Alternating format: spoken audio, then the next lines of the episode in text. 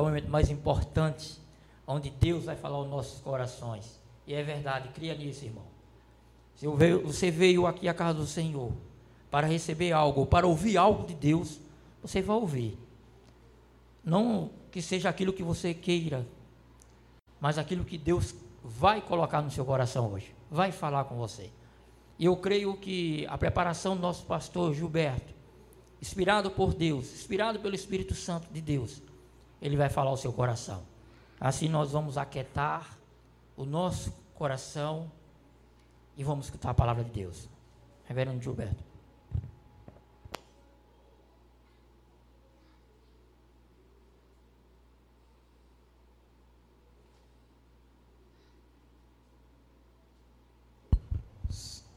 Vamos abrir nossa Bíblia, irmãos, lá no livro de o Evangelho de Lucas, capítulo 18.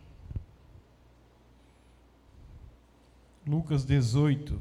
Vamos ler do primeiro ao oitavo versículo.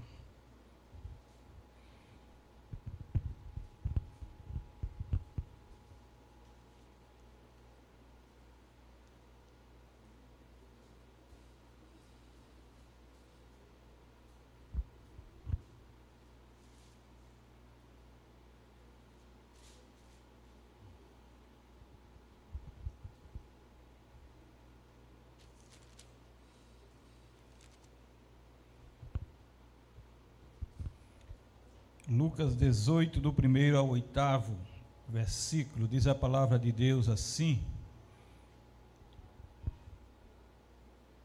Disse-lhe Jesus uma, palavra, uma parábola sobre o dever de orar sempre e nunca esmorecer.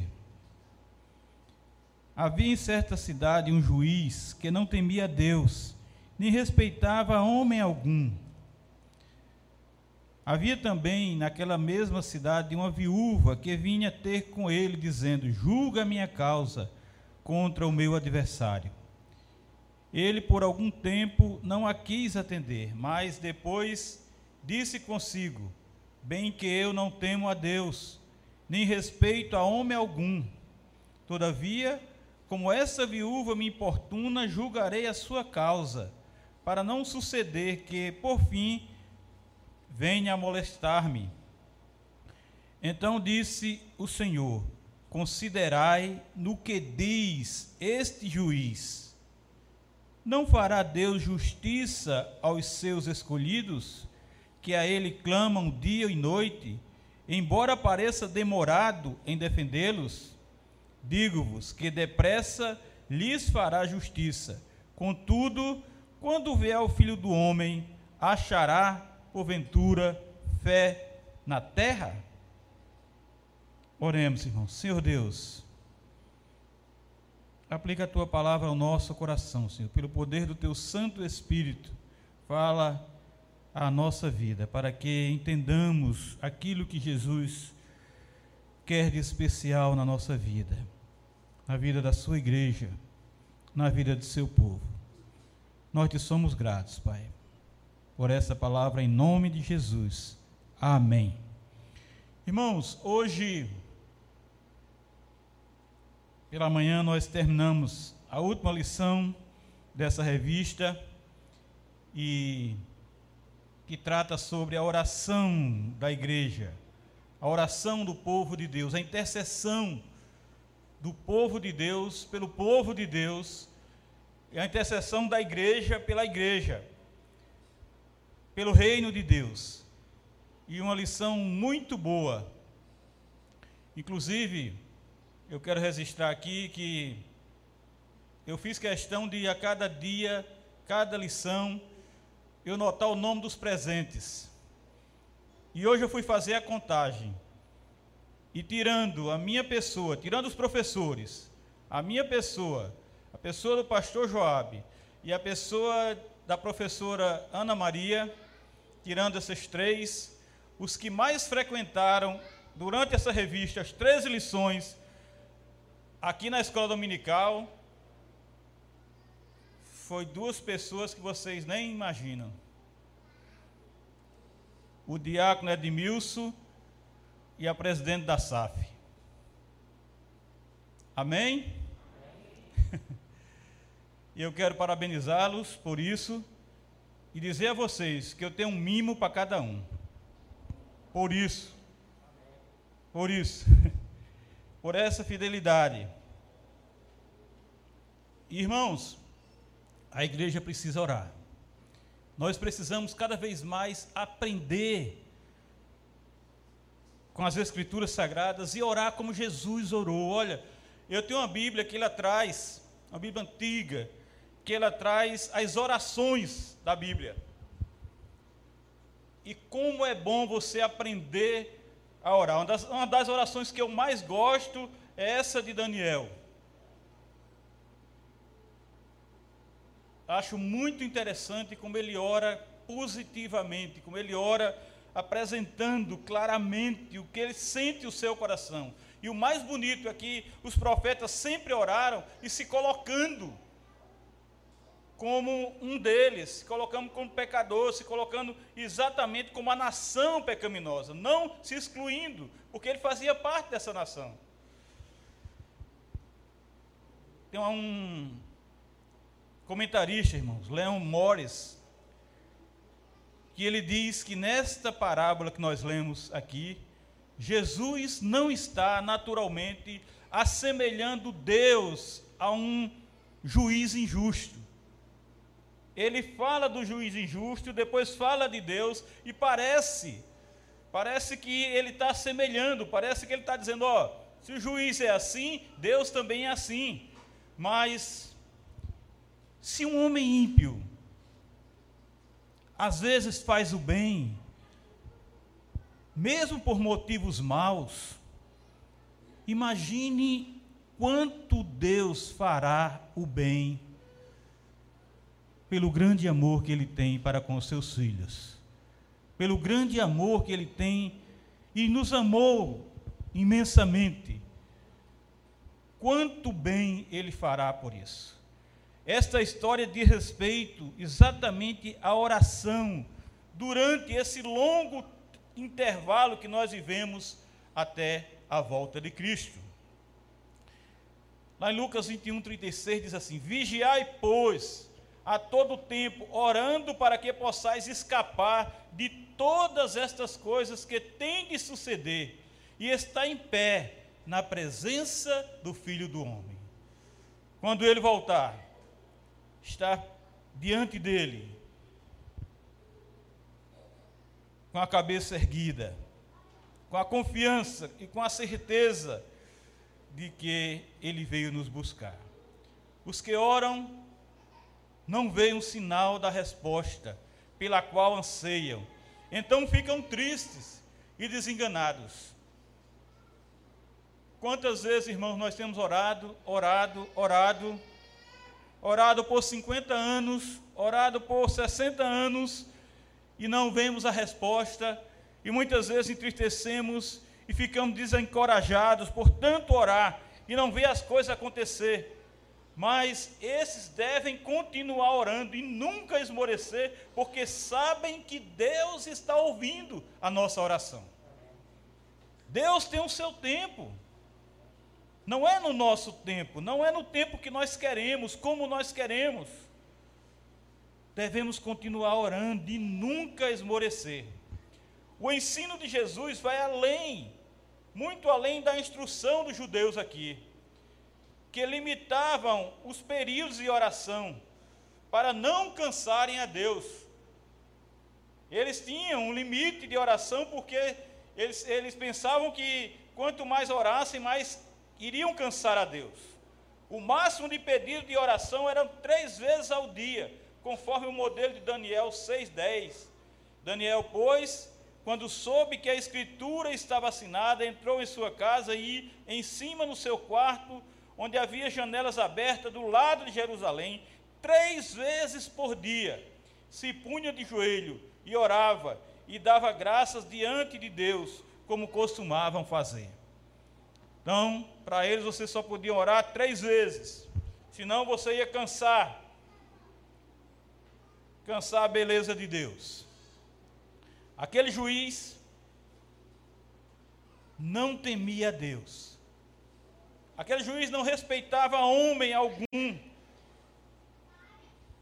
e era controlado por suas próprias ideias, era controlado e guiado por suas próprias inclinações. E isso, irmãos, contrasta exatamente com Paulo dizendo lá em 2 Coríntios 8, 21, pois o que nos preocupa é procedermos honestamente, não só perante o Senhor, como também diante dos homens. Aquele homem não, aquele juiz não conhecia essa verdade.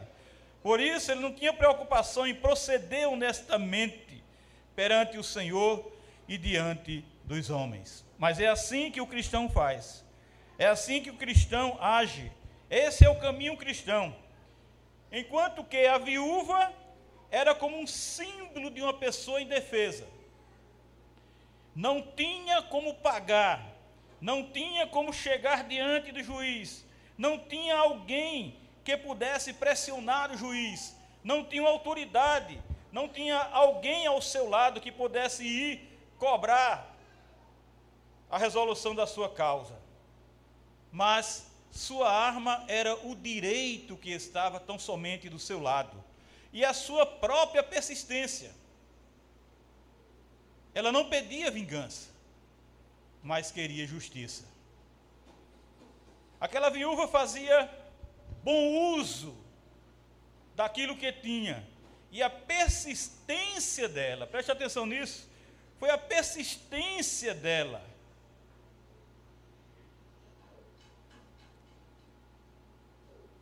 que esgotou a paciência do juiz. Finalmente, o juiz fez como ela pedia, para se ver livre daquela, daquela perseverante viúva.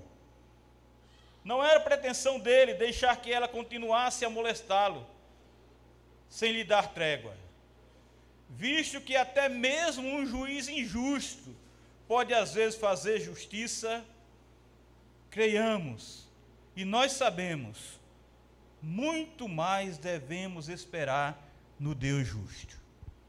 Se um juiz injusto, ele pode resolver uma causa, mesmo temendo ser molestado, Deus o justo faz infinitamente mais por nós.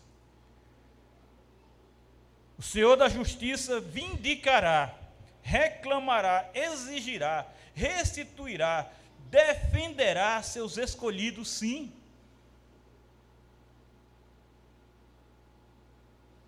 Então disse o Senhor: Considerai no que diz este juiz iníquo.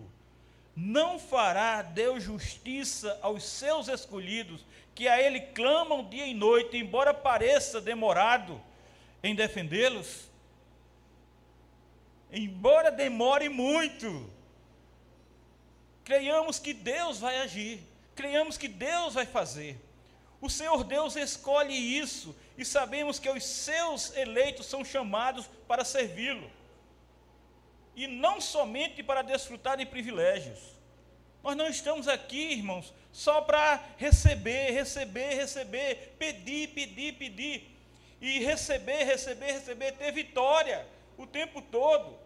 Nós estamos aqui para servir. Jesus disse que não veio para ser servido, ele mesmo disse que veio para servir, e nós muito mais, nós que somos servos deles, dele.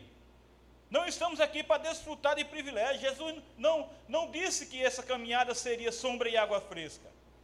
Jesus não disse que essa caminhada seria de riquezas. Jesus não disse que nós iríamos ter tudo que nós podemos ter, que nós queremos ter, porque Ele é o dono do reino, porque, é dono, porque Deus é o dono do, do ouro e da prata. Jesus não prometeu nada disso. Mas os eleitos de Deus oram com persistência incansável por estarem necessitados e terem esperança só em Deus, saber que Deus vai nos dar aquilo que Ele quer nos dar, mesmo que seja riqueza. Mesmo que seja tudo que pensamos, que sonhamos, que almejamos, que queremos, que buscamos e pedimos. Mas os recursos terrestres não servirão, nunca nos satisfarão, não resolvem plenamente as nossas necessidades. Porque assim como temos, e quanto mais temos, queremos ter, e quanto mais ganhamos, mais buscamos ter. O que é mais importante é que nós temos um Deus que julga a nossa causa. Nós temos um Deus que olha para nós. Nós temos um Deus que não está, irmãos, indiferente aos, aos problemas, às tribulações que nós vivemos. Está demorando, tá, mas Ele está vendo. Parece que não vai chegar, parece. Parece que Deus não está ouvindo. Parece que Deus não tem escutado a minha oração. Mas Ele tem. Ele tem e Ele vai atender. Ele tem e Ele vai resolver. É isso que Jesus quer dizer aqui. Olha, se um juiz iníquo, se um juiz injusto, ele atende aquela viúva, quanto mais Deus, quanto mais o Senhor. Os eleitos de Deus oram com persistência incansável. Os recursos terrestres não servirão, não vão nos satisfazer. Os eleitos do Senhor certamente serão vindicados, defendidos, muito em breve, logo, logo. Deus pode adiar sua vindicação, sua defesa ou restituição, tão somente visando, irmãos, um propósito gracioso em fortalecer os seus enquanto sofrem privações. Mesmo que demore essa tribulação, mesmo que demore essa privação, mesmo que demore essa situação, essa agonia, essa angústia, Deus tem algo nisso. Deus quer nos ensinar com tudo isso, nos dar uma lição, nos instruir com tudo isso. E aqui, irmãos, interpreta-se também que Deus adia sua ira, sendo tolerante para com os oponentes.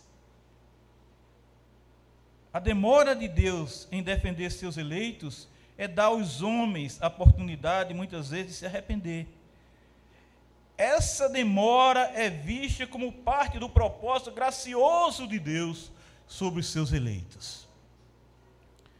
Deus está vendo. Por que é que muitas vezes a gente diz, Senhor, por que tu ainda não expulsasse tantas autoridades que têm feito mal ao teu povo aqui no Brasil? Por que, Senhor, demora tanto a justiça vir sobre esses homens, essas autoridades mundiais que têm feito tanta maldade, matado tanta gente, destruído tantos servos teus, tantos pastores, missionários, evangelistas. Por que o Senhor não consome essas pessoas? Deus tem um propósito em tudo isso. Desde a igreja primitiva, por que Deus deixou aquele povo morrer? daquele jeito que morreu. A justiça será levada a efeito depressa. Mas devemos entender que isso acontece não no nosso tempo, mas no tempo de Deus. Quando Ele quer. Jesus falou da certeza de ação rápida. Jesus vai, Deus vai agir rapidamente quando o tempo dele realmente chegar. Quando ele pergunta se o filho do homem achará porventura fé nessa terra, não está sugerindo que não haverá pessoa crente, porque senão ninguém vai para o céu. Jesus está dizendo que a característica dos habitantes da terra naquela ocasião não será de fé. Ele encontrará muita gente incrédula. Os homens do mundo, os incrédulos, nunca reconhecem os caminhos de Deus. Eles não verão sua defesa, o Senhor fazer a sua justiça defendendo os seus eleitos. Porque eles não vão estar entre estes. Eles não vão estar com a sua igreja, com o seu povo, com seus com aqueles que o Pai o deu. Então, irmãos, é por tudo isso que devemos orar. Devemos orar e ter um espírito fiel de oração na presença do Senhor. A igreja de Deus precisa orar. Nós temos a Deus e temos a convicção de que Ele ouve e atende as nossas orações. Passamos uma semana de oração aqui. E eu mesmo achei muito pouco. Necessitamos mais de momentos assim. E eu gostaria que fosse o ano todo assim, não uma semana, uma só semana, a primeira semana completa do ano, mas que nós tivéssemos essa oportunidade de termos exatamente a igreja orando, os departamentos dirigindo esses momentos de oração que foi tão maravilhoso. E nós precisamos, irmãos, de estar nesta comunhão, de ser igreja, de estarmos juntos e apresentarmos ao Senhor as nossas orações, de orarmos uns pelos outros, intercedermos por nós mesmos, intercedermos pela igreja, pelo reino de Deus. Nós precisamos fazer muito mais isso. E muitas vezes, irmão, nós esperamos um dos outros. Por que fulano não faz? Por que ciclano não faz? Por que ciclano não se levanta? Por que não faz isso? Eu lembro que na, lá no interior da Bahia, uma história muito, muito antiga do, do, do, do começo da, das igrejas lá, que foram também uma das primeiras do Brasil.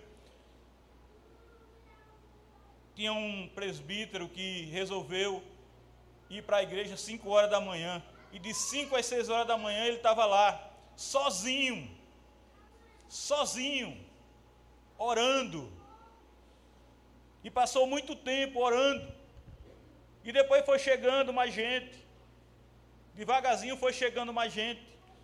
E conta-se a história dessa igreja que ela cresceu. Cresceu não somente enquanto igreja local, mas foi se expandindo.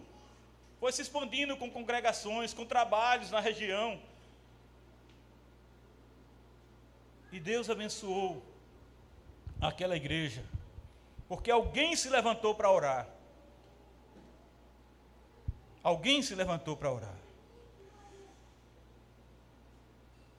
Nós temos a Deus. Sabemos que nossas muitas causas e grandes necessidades que temos, e sabemos que dependemos tão somente do Senhor. Cremos que adoramos um Deus gracioso e misericordioso que atende os submissos, que atende os humildes de coração. Com persistência, irmão com perseverança e confiança no Senhor, devemos clamar, já gratos pelo que ainda não recebemos, agradecendo por aquilo que temos pedido, agradecemos por aquilo que temos rogado, suplicado. Veja lá no versículo 6, Jesus ordena que seja considerado o que o juiz iníquo disse. Considerem isso, dê relevância a isso, pense nisso por causa da importunação daquela viúva, temendo ser molestado por ela, ele julga a causa, a sua causa. Mas Deus que é justo, Deus que é amor, Deus que nos ama, Deus que tem compaixão de nós, Ele fará justiça aos seus escolhidos, Ele fará justiça a nós. Quem persevera em oração no tempo de Deus, mesmo, mesmo que seja demorado, um dia será atendido, um dia terá resposta. Sim, o Senhor Todo-Poderoso sempre fará justiça aos seus filhos. Sempre fará justiça às suas filhas, que clamam por seu socorro. Não tenha dúvida disso, irmão não vai passar em branco. Não tem como passar em branco, porque o Senhor é fiel.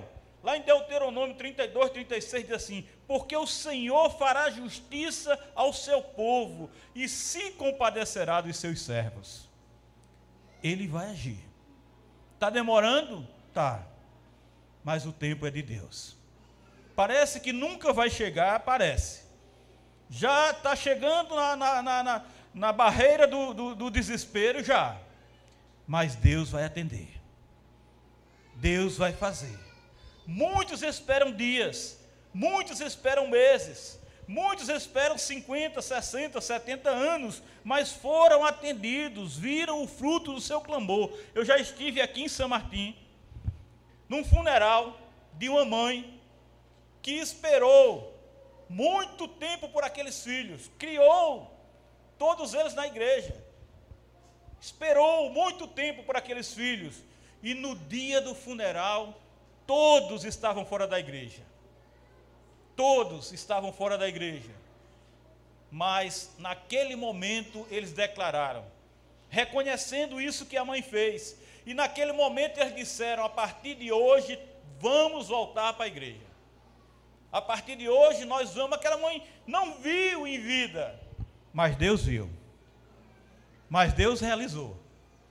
Deus realizou a vontade daquela mãe. Deus realizou, clamou. Deus atendeu ao que aquela mãe tinha clamado até o último dia por aqueles filhos. Muitos esperam muito tempo, mas serão atendidos. Verão o fruto do seu clamor.